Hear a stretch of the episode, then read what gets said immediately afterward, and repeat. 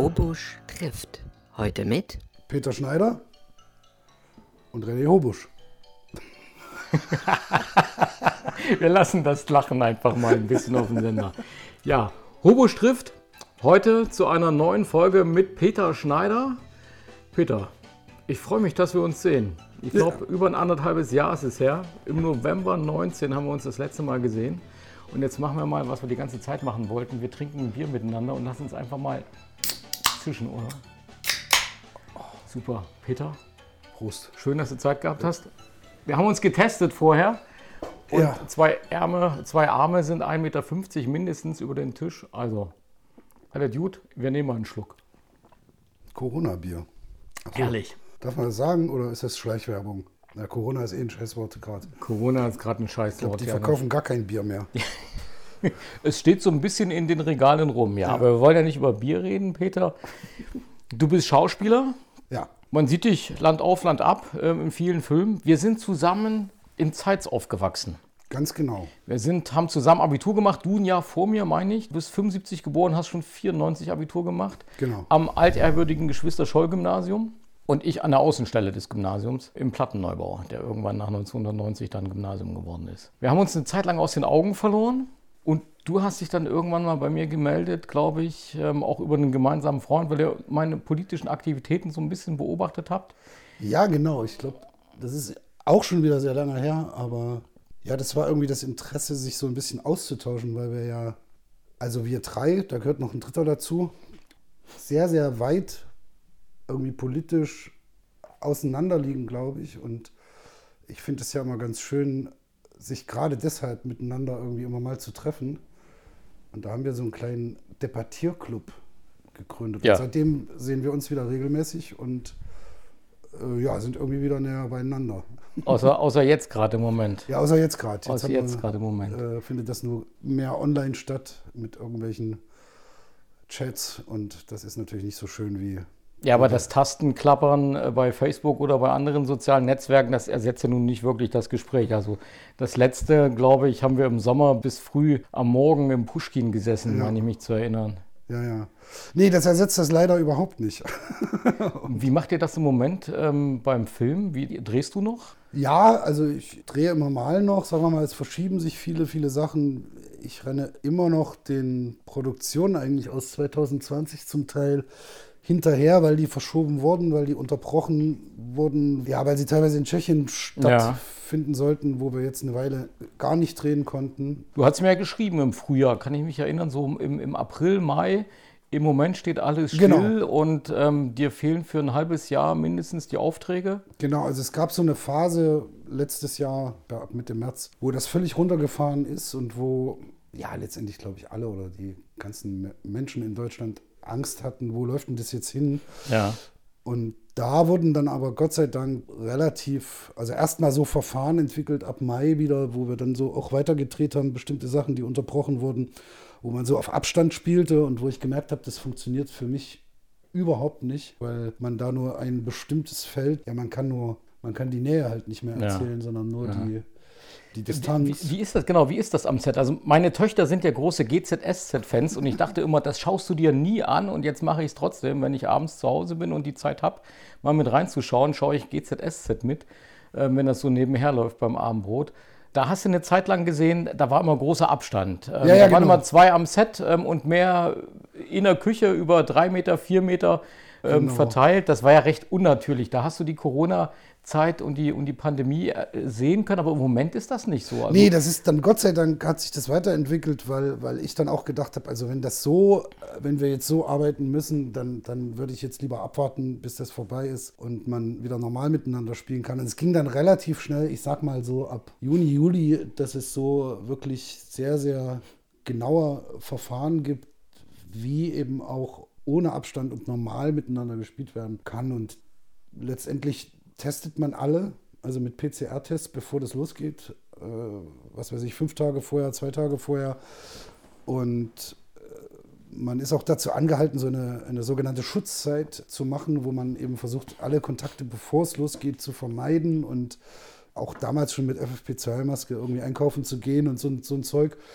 Und dann wird eigentlich während des Drehs äh, zwei bis dreimal die Woche auch mit PCR-Tests getestet und auch alle getestet, um sozusagen so schnell es geht, äh, irgendwelche Vorfälle da rauszuziehen und einfach so, eine, so ein Spreading, Superspreading zu verhindern. Und dann bildet man so Cluster in den Departments und alle außer die Schauspieler beim Spielen haben auch Masken auf und so den ganzen Tag. Also dass man sagt, äh, erst geht das Licht rein, dann geht es wieder raus, dann gehen die Kripper rein, dann geht äh, die Requisite rein, dass man einfach, wenn man dann so einen Vorfall irgendwie hat in so einem Cluster, in so einem Department, dann auch nicht den ganz, das ganze Set runterfahren muss, sondern einfach dann sagt, okay, dann, dann, dann geht so ein Cluster jetzt in Quarantäne, wir gucken, was da los ist und können aber eigentlich weiterdrehen. Aber es ist doch garantiert nicht mehr so wie, wie Drehen früher. Also wann hast du das letzte Mal am Set beim Caterer am Wagen gestanden und ähm, hast, hast ein Bier gezischt?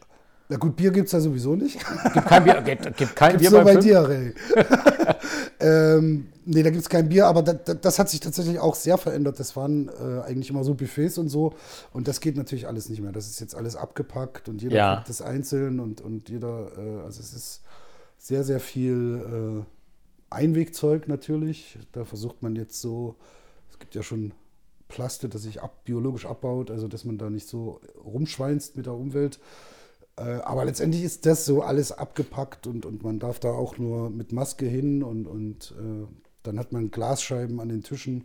So, man hat so seine kleinen, seine kleine Kammer, wo man Ja. dann isst, irgendwie ist so eingekästelt mit, mit So Plexiglasscheiben. ein bisschen Telefonzentrale. Also das bei ist schon sehr, sehr gewöhnungsbedürftig, Ja. aber man hat sich da so dran gewöhnt. Was natürlich total fehlt, ist, sagen wir mal, ähm, dieses Miteinander, ja, auch, auch mal außerhalb des Drehens oder des, der, der Drehzeiten, dass man mal tatsächlich so ein Bergfest irgendwie feiert, wenn man die Hälfte rum hat und zusammen ein Bierchen trinkt oder, oder äh, irgendwie noch am, am Set mal eine, eine Schnapsklappe schlägt oder sowas. Das geht halt alles leider gar Das nicht. heißt, mehr. jeder ist dann abends wieder im Hotel auf seinem Zimmer Ja. oder äh, Ja, tatsächlich. Und das ist noch einsamer als, Ja. äh, als sonst. Das ist ja unter normalen Bedingungen für mich schon immer sehr einsam, so in den Städten, wo ich dann bin.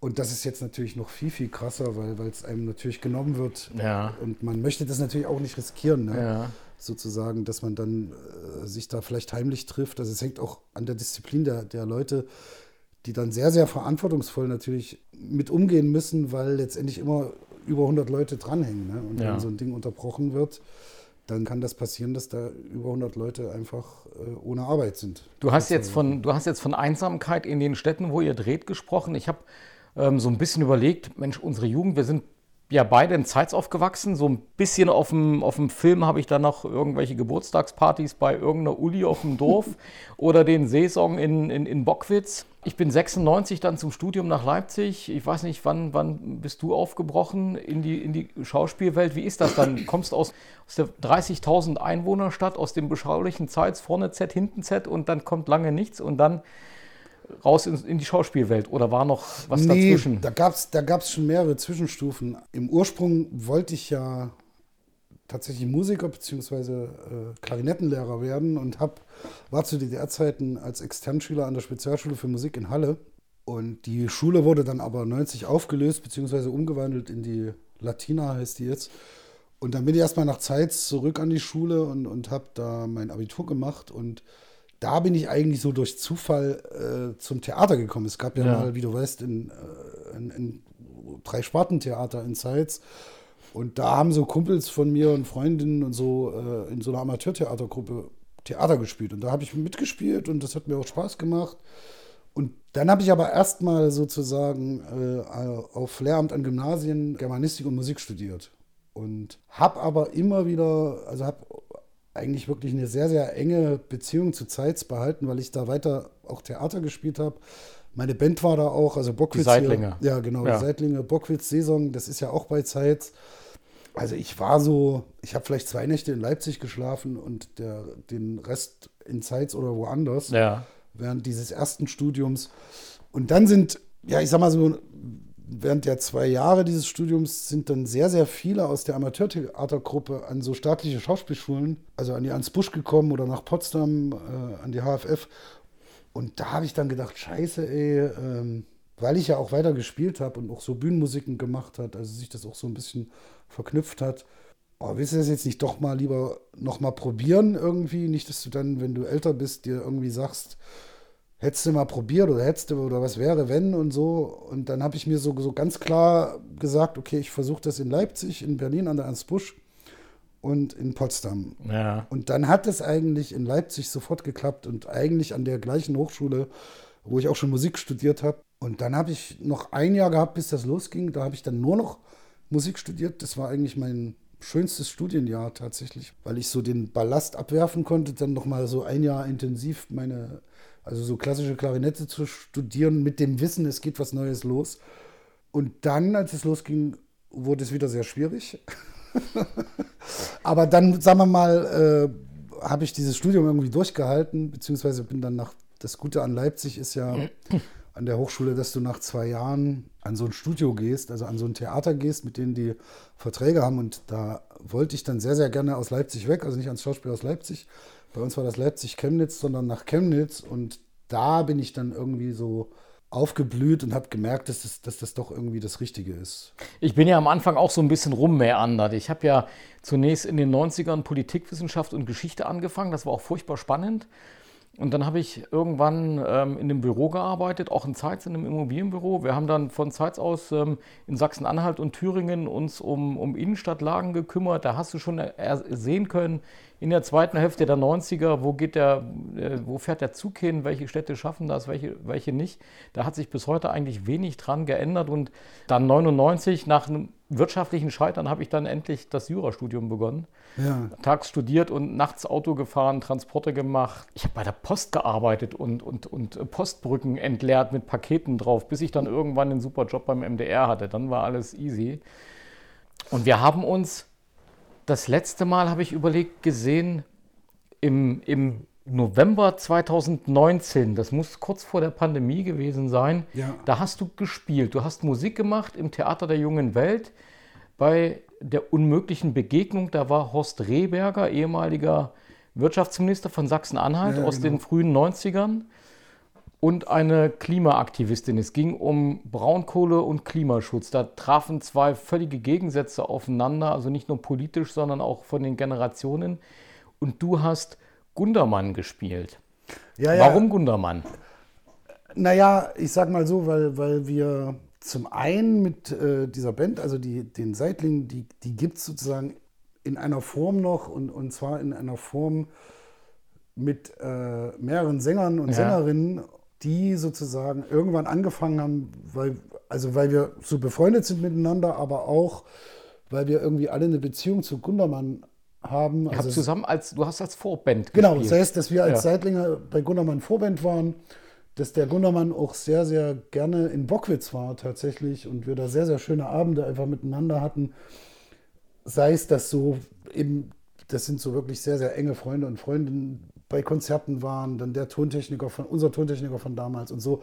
Und da ist so ein Projekt entstanden, wo wir angefangen haben, äh, Gundermann-Songs zu covern oder auch so, so in, in, mit, auf unsere Art und Weise zu interpretieren.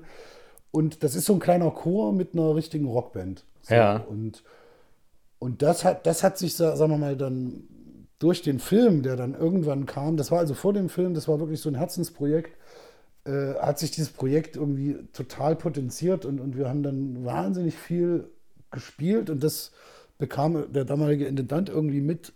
Und der sagte dann, Mensch, das passt doch total zu dem Thema Braunkohle, weil Gundermann ja auch in, in, in, der, in der Kohle war und, und immer auch in dem Konflikt stand, dass man, sagen wir mal, so die, also so hat er das selber beschrieben, die Natur auffrisst äh, und in der, sagen wir mal, im, im, im, im Wissen aber, dass es gerade nicht anders geht, aber dass man irgendwie Konzepte finden muss. Und der war halt einfach so ein, so ein ambivalenter Mensch. Ne? Der war auch, der war ja auch äh, nicht wie uns das in so vielen Filmen, die von Westdeutschen gemacht werden, äh, über den Osten immer versucht wird zu erzählen, dass es Täter gab und Opfer Er war beides in und, einem. und Zeitzeugen. Und ja, Täter, Opfer und Zeitzeuge. Genau, sondern er war beides in einem. Und das ist das Hochinteressante an ihm, äh, sozusagen an, an dieser Biografie und auch, äh, auch an dem Film übrigens von Andreas Dresen, äh, der das wirklich so in der Art eigentlich fast das erste Mal erzählt und wo mir auch ganz, ganz viele in Westdeutschland, die den Film gesehen haben, äh, irgendwie gesagt haben, jetzt begreifen wir erstmal, in was für einer Schizophrenie ihr auch äh, gelebt habt teilweise oder, oder, oder äh, wie es war, dass es eben nicht alles nur schwarz, schwarz und weiß ist, sondern es da wahnsinnig viele andere Töne gab und genau, und so ist es dann, das war dann die Idee, weil das natürlich zum Thema Braunkohle ist, ist Gundermann natürlich, der hat ja auch immer weitergearbeitet. Ne? Also der wurde, wurde ja sehr erfolgreich dann nach der Wende und hat tatsächlich seine Gigs nach den Schichten im, im Tagebau da in der Lausitz gelegt. Und ich habe das selber erlebt, dass der wirklich nach dem Gig dann äh, sich ins Auto gesetzt hat und zur Frühschicht gefahren ist und dann da sich in den Bagger gesetzt hat, beziehungsweise als, das, als der Tagebau dann zugemacht wurde, hat er dann das mit äh, sozusagen das rückgebaut und so. Und dann ist er leider sehr, sehr früh verstorben. Ja, du hast von Schwarz und Weiß und von Schizophrenie eben gesprochen in dem Zusammenhang. Wir haben ja im Moment wieder so eine Zeit. Äh, Wäre jetzt einfach ein bisschen platt zu fragen, was würde Gundermann jetzt, jetzt dazu sagen zur Situation. Du hast dich letzte Woche geäußert, hast ein langes Interview gegeben in der LVZ zum Hashtag alles dicht machen. Ja. Du kennst viele von den Kollegen. Ähm, wir wollen gar nicht ähm, drüber sprechen inhaltlich. Aber was danach passiert ist, ähm, du wirst ja auch zitiert mit alle mal abrüsten in der Volkszeitung eine Woche später im Interview. Was, was ist da, was ist da mit, mit der Schauspielwelt passiert? Also auch mit Kollegen, die sich kennen, auch mit, mit, mit Rundfunkräten. Da ist ein ehemaliger SPD-Landesvorsitzender, ein Wirtschaftsminister in NRW und der fordert im Grunde Berufsverbot für Jan-Josef Liefers und andere, die bei den Videos mitgemacht haben. Wo sind wir da hingekommen? Ja, das ist irre. Also das habe ich ja in dem Interview auch gesagt, dass ich, äh, dass ich da zum einen sehr, sehr empfindlich bin und auch wenn er das nach einer Stunde zurückgezogen hat, äh, zeigt mir das halt in gewisser Weise, wie ein Mensch denkt. Ja. Und es gibt halt Dinge, die können passieren. Es gibt Dinge, auch Fehler, die man macht vielleicht, aber dass man auf so eine Idee kommt, letztendlich Leuten mit Berufsverbot zu drohen und nichts anderes wäre das ja. Ja, dass man, dass man sagt. Sie vom Sender nimmt, war genau, die Forderung. Genau, sofort vom sich, Sender nehmen. Äh, da hat sich jemand geäußert, das ist erstmal gedeckt von der Kunstfreiheit sowieso, weil das ist ein Kunstprojekt, was die Jungs und Mädels da gemacht haben. Ein geführtes Kunstprojekt, von der Meinungsfreiheit auch. Und dann stellt, stellt sich da jemand hin und äh, fordert etwas, was ich tatsächlich aus DDR-Zeiten kenne. Und, und da habe ich gedacht, also das ist eine Debattenkultur, die hier gerade um sich greift, auch wie, also sozusagen auch was die Reaktionen auf diese Aktionen betrifft, auch was wiederum Reaktionen auf Reaktionen betrifft. Da ist ja bis heute auch nicht Ruhe. Ne? Jetzt, äh, ja, wo ich mich tatsächlich auch frage, wo sind wir denn hier hingelangt? Und ich glaube, ein ganz, ganz großer Punkt ist, dass diese Debatten tatsächlich leider immer mehr über äh, soziale Netzwerke geführt werden und äh, die Menschen tatsächlich nicht mehr direkt miteinander sprechen, was natürlich in gewisser Weise auch an der Pandemie liegt, dass sozusagen bestimmte Ventile, die es gibt, ja, die, also die das Theater bieten kann, ja, dass man sich da was anguckt und hinterher vielleicht drüber streitet. Dazu, dazu ist Theater da, ja. Ja, genau, ja. dazu ist Theater da. Oder, oder dass man sich einen Film zusammen anguckt und darüber diskutiert oder einfach in die Kneipe geht und irgendwie äh, sich seine Traurigkeit wegsäuft oder, sein, oder seine Freude zusammen. Ne? Das, also es fehlen sozusagen direkte Debattenräume.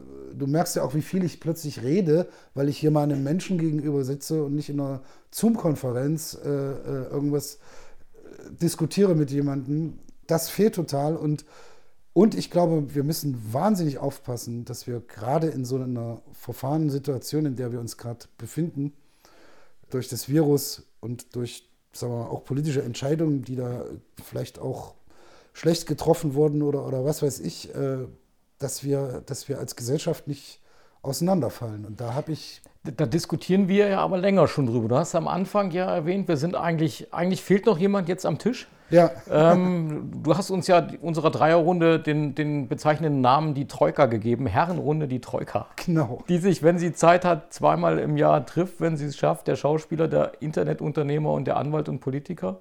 Und wir diskutieren ja immer lange und wir haben auch manchmal Punkte, wo man oder wo ich manchmal sage, ey komm, das ist jetzt irgendwie wird es grenzwertig. Und, oder Thomas, hast du dich da jetzt nicht ein bisschen verrannt? Wir hatten das zum letzten Mal ja am 7. November nach dieser total in die Hose, nach diesem total in die Hose gegangenen Polizeieinsatz ähm, bei Stimmt. Äh, äh, äh, bei den Corona. also online hatten, hatten wir, online die genau. Diskussion. Genau, genau. Thomas ja. hatte sich das angeschaut. Du hattest dir das, glaube ich, ein bisschen ja. angeschaut. Ähm, und wir hatten lange eine Diskussion darüber auch, wie das ist, ob jemand, der bei 40.000 in einer Demonstration drin ist, ob der die Demonstration überhaupt so wahrnimmt wie an der Spitze wo, so ein, wo so eine Polizeikette durchbrochen wird. Klar ist da, dass die Bilder, die die Menschen im Kopf haben, unterschiedliche. Da haben wir lange aber eben auch nur online drüber diskutiert. Es geht im Moment einfach nicht mehr, wie du sagst, in die Kneipe gehen und ähm, genau, Runde und bestellen. Glaube, und ich glaube, die Kompromissfähigkeit, die man bei Diskussionen hat und die auch äh, wichtig ist bei Diskussionen und auch das sich annähern, deshalb diskutiert man ja. Ne? Ich will ja meinen Horizont erweitern, indem ich mir was von dir anhöre, worauf ich vielleicht gar nicht komme oder, oder was gar nicht meiner Lebensrealität entspricht und so.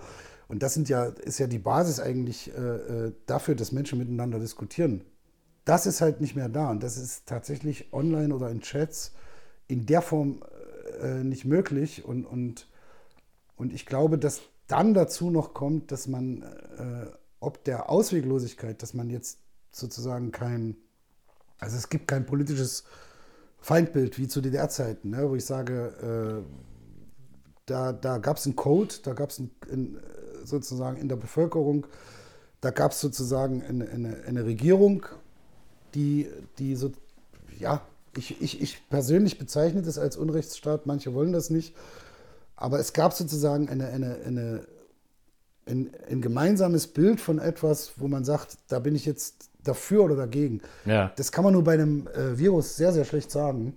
Und das ist, glaube ich, ein Grund, weshalb Menschen gerade auf der Suche sind, eine Lösung zu finden, die es eben in der Form schwer gibt. Aber wir sind mittlerweile wieder beim Dafür oder Dagegen, habe ich so den Eindruck. Genau. Es ist, ähm, hat sich, hat sich äh, doch ähm, sehr, sehr radikalisiert teilweise. Auf der einen wie auf der anderen Seite. Es gibt ja nach wie vor Menschen, die sagen, das gibt es alles nicht. Und auf der anderen Seite gibt es Menschen, die sagen, das ist alles nicht genug, was wir im Moment tun. Wir müssen es noch mehr einschränken. Und das verschärft sich. Also das ist etwas, was ich wahrnehme in der jetzigen Zeit, dass, dass die, die Positionen immer extremer werden. Ja. Also ich habe durchaus in meinem Umfeld Leute, die so eine, das gestehe ich denen zu, die Angst, ne? da nehme ich auch Rücksicht und so, aber die, die, die so eine Angst vor, vor, vor dem Virus haben, dass sie äh, sich total einschließen, abkapseln, äh, äh, also wirklich und sagen, das geht, muss jetzt noch zwei Jahre so und was weiß ich. Und dann habe ich aber auch in meinem Bekanntenkreis Leute, die eben auch immer extremer in diese äh, äh Leugnerrichtung geht, gehen, was, was ja genauso komisch ist irgendwie. Und letztendlich vereint tut die ja äh, die Verzweiflung ja. über die Situation. Apropos Verzweiflung, ich habe am Wochenende ein Interview gelesen im Tagesspiegel mit Lisa Jobt und jetzt muss ich mal gucken, ob ich sofort die Stelle finde, weil ich, ich merke zunehmend Altersweitsicht. Ich muss immer so ein bisschen, ähm, auch wenn ich Brille trage, ja. was ich lese, weghalten. Ich muss mich, glaube ich, mal kümmern. Sie spricht von Promi-Furz im Universum, bezogen auf ähm, die Aktion Alles dicht machen. Und ähm, Sie meint und spricht darüber, dass es ja vielen Schauspielern, also gerade denen, die nicht die Bühne haben, die große, die nicht das Fernsehen haben, die im Theater spielen, machst du ja auch nach wie vor immer ja. noch, dass die in einer ganz anderen Situation sind, dass es denen viel, viel schlechter geht, die viel prekärer dran sind, die, die solo selbstständig sind, die, wir haben da lange drüber diskutiert, du hast ja auch diesen, dieses Ensemble-Netzwerk Theaterschaffende lange mit unterstützt oder unterstützt. Ja, ja, ich bin da, bin Und wir hatten dabei. drüber gesprochen, ja. ähm, die haben ja am Anfang überhaupt nichts bekommen. Die wurden nicht mehr engagiert. Ihre Einnahmen sind weggefallen und Unterstützung haben sie nicht bekommen. Also das ist ein Grundproblem bei uns, was natürlich durch die Lupe oder das Brennglas Corona äh, total zu Trage tritt. Und die Lisa Jabt ist ja die äh, äh, Vorsitzende des Ensemble-Netzwerks, wo ich mich auch eben sehr engagiere, weil ich die, das, das äh, Bündnis ganz, ganz toll finde. Wir haben das Problem als, als äh, sagen wir, freischaffende Schauspieler und Schauspielerinnen, dass wir weder solo selbstständig sind noch festangestellt. Wir sind immer irgendwas dazwischen. Wir sind entweder äh, unständig beschäftigt, was irgendwie aus der Zeit kommt, wo Hafenarbeiter sozusagen mal kurz irgendwie ein Schiff entladen haben, oder aber kurzfristig beschäftigt, was vom Status her ist eigentlich wie, wie, ein, wie ein Angestellter oder eine Angestellte, aber eben dann immer nur für ein paar Tage. Und den größten Zeitraum des Jahres, auch für gut gebuchte Leute bei Film und Fernsehen, äh, sind wir eigentlich gar nichts und äh, haben eigentlich ein eigenes Betriebsrisiko äh, wie ein Selbstständiger, Ja. ein Solo-Selbstständiger und können aber diese ganzen Hilfen beziehungsweise die, die Vorteile, die man als Solo-Selbstständiger hätte, sprich die Künstlersozialkasse zum Beispiel, äh, überhaupt nicht in Anspruch nehmen. Wo ist der Fehler im System? Was muss sich da ändern? Ich glaube, dass sich das Berufsbild äh, von uns insofern verändert hat, dass nicht alle, die in diesem Bereich arbeiten, also in, in der darstellenden Kunst, äh, weisungsgebunden sind. Und davon geht aber der Gesetzgeber bzw. Die, die Abgrenzungsgremien äh, in der BFA gehen, äh, gehen davon nach wie vor aus. dass das sozusagen, das stammt von ganz früher. Ne? Also Dann seid ihr ja quasi Angestellte, wenn ihr weisungsgebunden genau. seid. Und deshalb müssen auch, wenn, wenn, wenn ich jetzt ein paar Drehtage Also mache- Klappe Peter von links nach rechts gehen Genau. Also das und dabei ein- freundlich lächeln. Genau, es gibt sicher, ich sag mal, weil du GZSZ sagst, äh, da denke ich, da sind die Leute eher weisungsgebunden, weil die tatsächlich so viel äh, eingebunden sind in, in, in, diesen Betrieb, ja, wenn die, wenn die Hauptrollen spielen, dass die ja gar nichts anderes machen können tatsächlich. Äh, Jo Gerner ist Jo Gerner. Genau, und Seit be- 500 beziehungsweise Jahren. auch einfach organisatorisch nichts anderes machen können. Ne? Da, da sagt die Produktionsfirma, okay, du drehst jetzt da und da und da und da und, und der hat jetzt, sagen wir mal, seine, seine Terminplanung nicht mehr in Ja, der ja, Hand. genau. Und trotzdem glaube ich, dass, der von, also dass die von der Kreativität natürlich auch nicht nur weisungsgebunden sind. sind ne? Also die werden schon auch da etwas einbringen, aber bei jemandem wie mir oder bei, sagen wir mal, einem Großteil der, der Freiberufler und Freiberuflerinnen trifft es einfach nicht mehr zu. Ja, wenn ich einmal was am Theater in Halle meinetwegen mache, äh, dann, dann müssen die natürlich, können die natürlich nicht spielen, eine Vorstellung spielen, wenn ich nicht kann. Oder wenn ich nicht proben kann, dann können die natürlich mit mir nicht proben und dann können die auch nicht sagen, du kommst aber jetzt zur Probe. Also das heißt, es gibt sozusagen da einen Teil von uns, der, der, der innerhalb eines Berufsbildes arbeitet, wo ich sage, das ist eines, äh, ein selbstständiges Berufsbild. Und da muss dieser Abgrenzungskatalog einfach erweitert werden. Äh, Man kann das ja schießen lassen ne, äh, bei der BFA Ja. in, in solchen Fragen. Das kennst du ja sicher auch. Äh, Hast du ja mal erzählt, dass du da Statusfeststellung. Genau, Statusfeststellungsverfahren.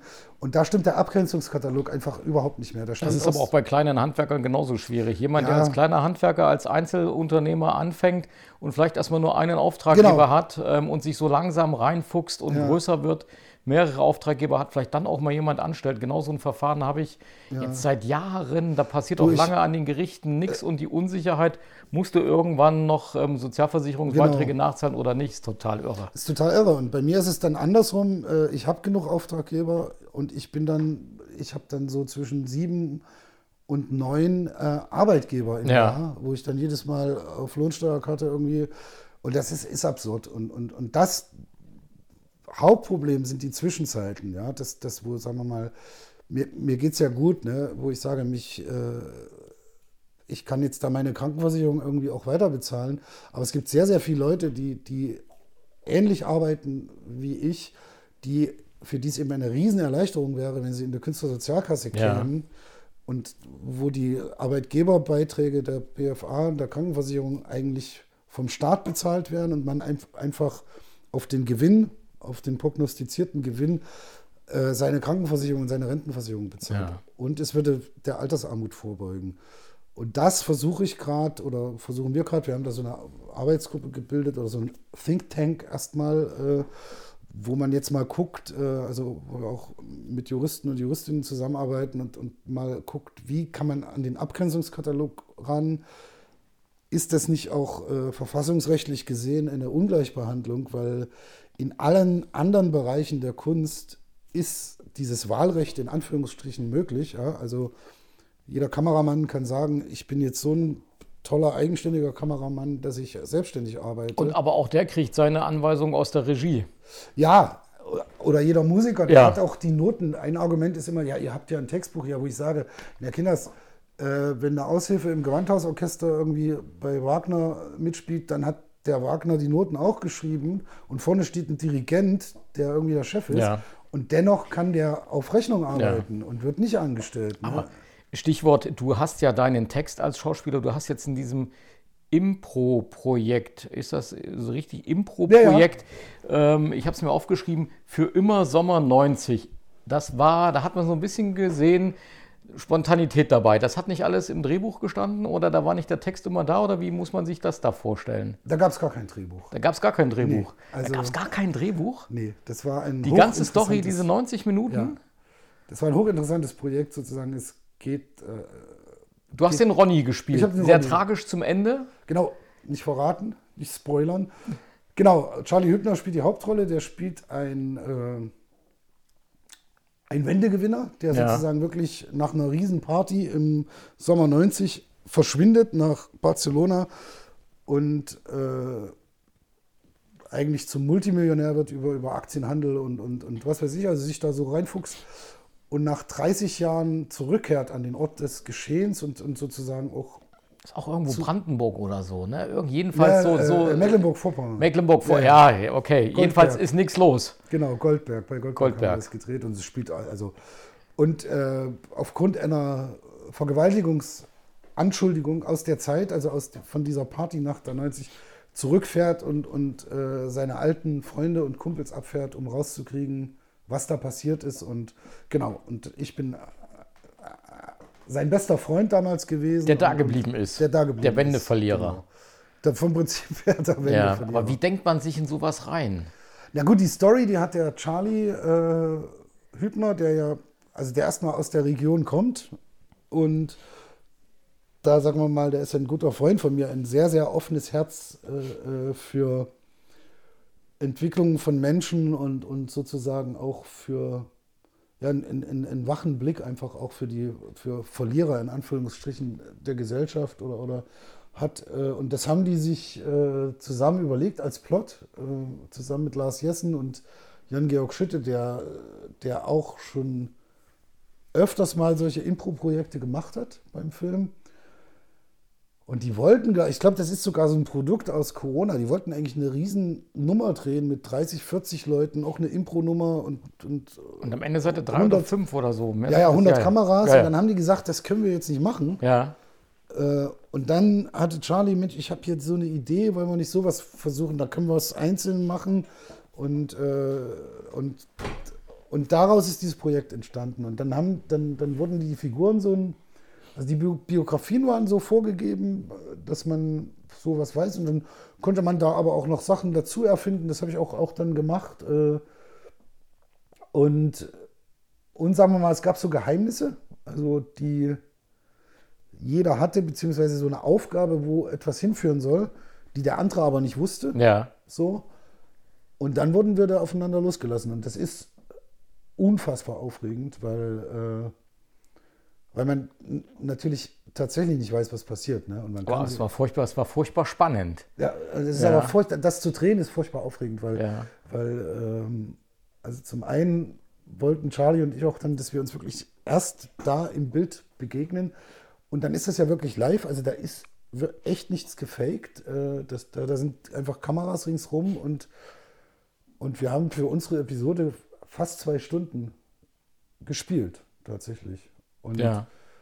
und man weiß halt vorher nicht, wie man das hinkriegt, ne? Und was da auf einen zukommt. Und das ist, also das war, ich war da so aufgeregt und, und äh, aber ein hochinteressantes Projekt, wo man so ja an, an Grenzen geführt wird auch, ne? Weil das natürlich, man muss da natürlich wahnsinnig vertrauen und man ist letztendlich in diesem Kosmos des Miteinanderspielens äh, und mehr hat man nicht. Außer Wie kommt man da rein und wieder raus? Du, du spielst ja jetzt auch wieder im, du spielst im Polizeiruf, im, im Jubiläumspolizeiruf. Ende Mai mit Peter Kurt, dem Bruno aus Babylon, Berlin. genau. Wie, genau. wie, wie, wie kommt man in so eine Rolle rein? Wie kommt man da wieder raus? Wie ist das, wenn so ein, so ein Drehtag vorbei ist? Bist du da noch, bist du da noch Kommissar eine Zeit lang oder gehst du vom Set und ähm, bist der Peter, der mir jetzt gegenüber sitzt? Das ist so eine Mischung bei mir. Also bei mir sind das so, also ich sag mal jetzt bei dem Polizeiruf, ne, äh, was übrigens großartig ist, will ich mal an der Stelle sagen, dass äh, Peter Kort und ich als Kommissare, es ist ja ein Jubiläumspolizeiruf, äh, 50 Jahre Polizeiruf und wir starten da als neues Team in Halle. Und das Großartigste neben Peter Kurt für mich ist, äh, dass der Clemens Meyer und der Peter Stuber, äh, der, der Clemens Meyer und der Thomas Stuber, äh, die, die Drehbücher schreiben und Thomas Stuber Regie führt. Stuber ist ja auch Leipziger, Clemens ist Leipziger, ist in Halle geboren und, und ich sage mal so, da bei, bei dem Projekt jetzt war es so, dass wir das natürlich sehr, sehr hintereinander weggedreht haben und man so schon in diesem Kosmos dann auch bleibt. Ne? Also das ist, äh, letztendlich ist man da so wie auf Montage. Habt ihr jetzt auch unter Corona-Bedingungen gedreht? Ja, ja, und wir sind Gott, also äh, November, Dezember haben wir das gedreht, Ja. 2020. Aber das war ja schon zweite, zweite Welle. Das Ja. ist ja sicherlich schwierig gewesen. Ja, Habt ihr ja. hier in, in Halle gedreht oder wo dreht ihr dann? Wir haben ganz, ganz wenig in Leipzig gedreht und das meiste tatsächlich in Halle. Und wir sind unfassbar gut durchgekommen, Ja. weil scheinbar wir alle sehr vernünftig waren und, äh, und keine Infektion hatten und, und eben diese, sagen wir mal, Regularien, von denen ich so vorhin erzählt habe, äh, schon gut funktionieren. Und ich sag mal, jetzt so während der Dreharbeiten habe hab ich gar keine Einschränkungen da irgendwie gespürt, also als Schauspieler. Ne? Das geht natürlich anderen Departments anders, für die ist es viel, viel komplizierter zum Teil. Aber so wir als Schauspieler konnten das wunderbar mit dem Thomas zusammen machen und und ich sag mal so, dass, weil du fragtest, wie kommt man da raus? Ne? Das ist natürlich so eine Phase, wo man, ich mache da auch nicht viel anderes als vom Set dann ins Hotel und dann bereite ich mich auf den nächsten Tag vor. Das heißt, man, man, man, man schleppt die Figur dann schon auch mit sich weiter rum, solange man das dreht. Aber im macht. Hotel ist dann ja auch nichts. Ich habe jetzt mal wieder in, ich habe jetzt mal in Dresden übernachtet, weil ich zwei Termine hintereinander hatte. Dann bist du abends im Hotel. Ähm, Ja. musst dir irgendwas suchen, wo du noch was essen kannst auf die Faust zum Mitnehmen. Da, sonst ist ja nichts da. Eine Hotelbar gab es, da konntest du was kaufen und dann bist du wieder aufs Zimmer gegangen. Das und dann sitzt du da mit zwei Dosen Bier Ja. im, auf dem Hotelbett und äh, schaust fern oder liest oder gehst ins Internet, machst noch ein bisschen was. Ähm, ich bin dann irgendwann eingeschlafen, habe dann irgendwie einen steifen Hals gehabt und bin wach geworden. Naja, das ist ein bisschen wie Shining, ne? Die Hotels gerade. Das war auch in Halle, da, wo, wo ich war, ein sehr großes Hotel, was, also wenn ich da sonntags kam und äh, Montag früh äh, zum Frühstück bin, wo es dann so abgepackte Sachen gab, da waren, glaube ich, fünf Leute Ja. da auf der Liste irgendwie. Und äh, wobei das, sagen wir mal, bei mir so ist, ich bin eh nicht der Typ, also wenn ich so Dreharbeiten habe, ich ziehe mich da auch schon sehr, sehr zurück. Also ich gehe dann tatsächlich fast nie, äh, es sei denn, ich habe frei am nächsten Tag da mal irgendwie noch ein Bier trinken oder irgendwas, sondern das ist dann schon, ich bin dann in diesem Arbeitsprozess, ich, ich brauche dann auch die Zeit sozusagen, mich da vorzubereiten auf den nächsten Tag und, und brauche auch diese, diese ablenkungsfreie Zeit. Ne? Ich hätte ja jetzt in Halle durchaus auch pendeln können, aber das wäre überhaupt nicht gegangen, sagen wir mal, weil weil es mich dann immer wieder so rausgerissen Ja. hätte. Äh, das, das ist bei mir so entstanden, dass ich da, ja, das ist relativ einsam. Ist ganz anders als am Theater. Am Theater mache ich das völlig anders. ich Aber nur- Theater gibt es ja im Moment nicht. nee, gibt es sowieso Wird es nicht. im Sommer wieder Theater geben, so ein paar Auftritte? Ich glaube, im Sommer wird, wird äh, wenn, wenn das, sagen wir mal, gut läuft und, und dieses Impftempo vielleicht noch mehr anzieht, denke ich, dass es Open-Air-Veranstaltungen geben wird. Und, und äh, ich denke schon. Aber es ist natürlich eine Katastrophe. Aber es ist, es ist eine Katastrophe für die gesamte Veranstaltungsbranche, also für alle, nicht nur Ja, für, für Theater alle. und für Schauspieler, auch für Musiker, ähm, für alle, die da hinten dranhängen, für für die Caterer, für Einzelhändler, für die- Bühnenbauer, ja. für eins. Für die für die Gastronomen. Das ist, äh, also ich sag mal, die Last, äh, die, die solidarische Last äh, dieser Pandemie, die, die wird auf Wenigen Schultern. auf sehr, also sehr, sehr ungerecht au- auf, auf immer den gleichen Schultern äh, übertragen. Und Ja. das, das, das finde ich sehr, sehr bedenklich und im, sagen wir mal, im Zusammenhang jetzt mit dieser Bundesnotbremse, wo ich auch merke im, im Umfeld, äh, Wird die noch so- akzeptiert? Das ist nee, doch.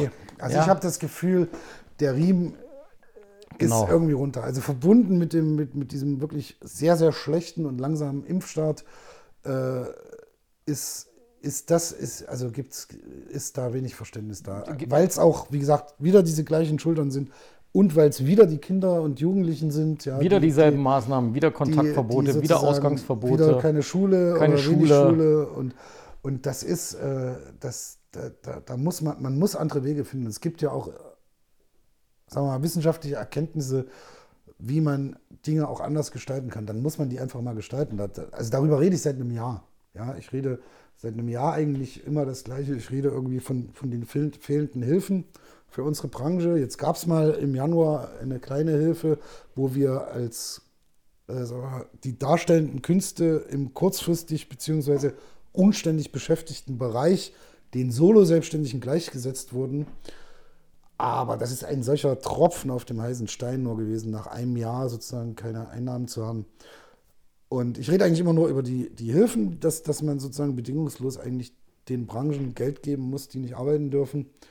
Und von den Kindern und Jugendlichen und von dem schlechten Schutz äh, für die Risikogruppen, wo man ja auch sagen muss, dass da sehr, sehr viel, äh, viel zu spät passiert ist. Warum du hast ja auch immer. zwei Kinder, die sind zu Hause? Ja, ja, ja. Im Wechsel? Im Wechsel, die eine jetzt, Woche genau, zu Hause, eine Woche im Moment in genau, der Schule. Genau. Ähnlich wie bei uns. Meine Töchter sind 12 und 16. Das geht so irgendwie ein und bisschen. Da haben wir ja noch Glück in Woche, Leipzig ja. sozusagen, weil die, weil die Zahl nicht äh, über 165 ist, die Inzidenzzahl. Aber es ist, äh, also ich sag mal so, wenn ich, man beschäftigt sich ja auch mit dieser Pandemie und wenn ich mir die, die Positiv-Testraten angucke, ja, also das, der Piwatz hat es ja in einem Interview auch letztens gesagt, unser, der Kultusminister, äh, dann lagen die in einem Bereich von 0,14 bis 0,18 mal 0,1 in Sachsen-Anhalt, im Burgenlandkreis, in einem totalen Hotspot, ja, die bei 380er Inzidenz die Schulen offen gelassen haben, waren die bei 0,08 bei 100.000 Testungen, äh, wo ich sage, das ist ein Unterschied zu einer äh, Positivrate, die, die deutschlandweit durchschnittlich bei, bei 10 bis 12 Prozent zu der Zeit lag.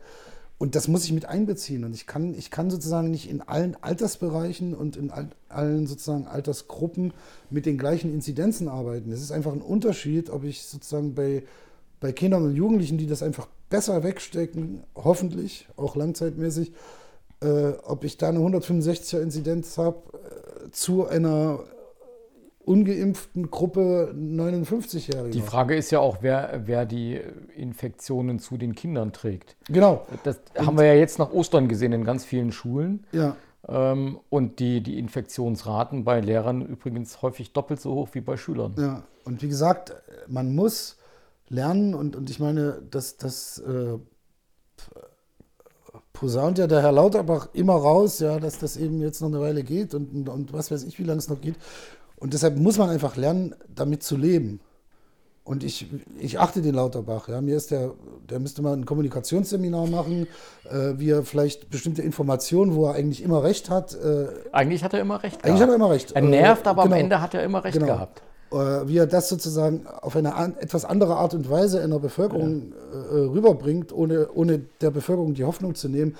Aber das kann mal irgend so ein Coach machen oder ein, aber sozusagen wenn man das ernst nimmt, dann muss man halt auch sagen, okay, dieser Zustand jetzt, der kann ja nicht mehr ein, zwei Jahre gehen. Kann er nicht. So. Dann müssen wir wieder warten, bis wir miteinander ein Bier trinken können.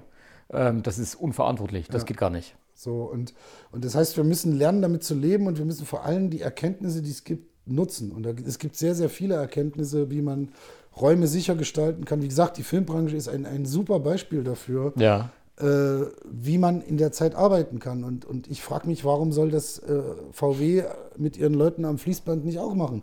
Warum, warum, warum sollen die nicht auch äh, zweimal getestet werden? Die machen nicht. viele große Unternehmen ja mittlerweile freiwillig und sagen, gebt ja. uns Impfstoff, wir haben die Impfärzte. Ja, ja. Äh, bis dahin, dass sich große Unternehmen selber versuchen, mit Impfstoff einzudecken, damit sie ihr Personal impfen können. Das ist ja die Situation. Aber wir sind jetzt schon fast eine Stunde beieinander ähm, und könnten und könnten noch lange weitermachen. ähm, Peter, drei Sätze würde ich mal noch anteasern zum Schluss und an dich die Bitte zu vervollständigen. Kriegen wir das hin? Na klar. Hin. Ganz spontan. Der Hobusch ist. Sehr, sehr netter Mensch. Ich fand das heute hier. Toll, weil ich endlich mal wieder face to face mit dir reden konnte. Und 2021 wird das Jahr der erfüllten Hoffnung. Vielen Dank, Peter, dass du die Zeit dir genommen hast, heute hierher zu kommen. Hupo Strift war das, eine neue Folge heute mit Peter Schneider hier aus dem sagenumwobenen Raum, über den wir nicht weiter sprechen können. ich sag auch nicht, wo wir sitzen. Ich sag auch nicht, wo wir sitzen. Peter, also. Ja, danke. Vielen dir. Dank. Tschüssi.